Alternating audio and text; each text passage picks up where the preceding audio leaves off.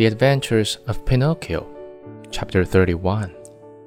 The grapes were no longer than gold coins which tinkled merrily as they swayed in the wind. They seemed to say, Let him who wants us take us. Just as Pinocchio stretched out his hand to take a handful of them, he was awakened by three loud knocks at the door. It was the innkeeper who had come to tell him that midnight had struck. Are my friends ready? the marionette asked him. Indeed, yes. They went two hours ago. Why in such a hurry?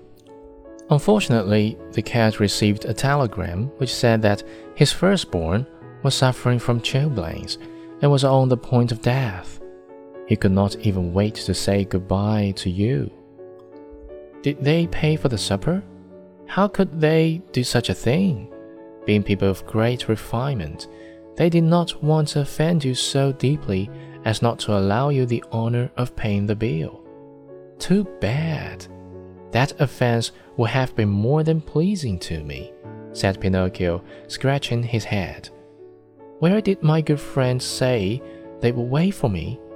He added, At the Field of Wonders, at sunrise tomorrow morning.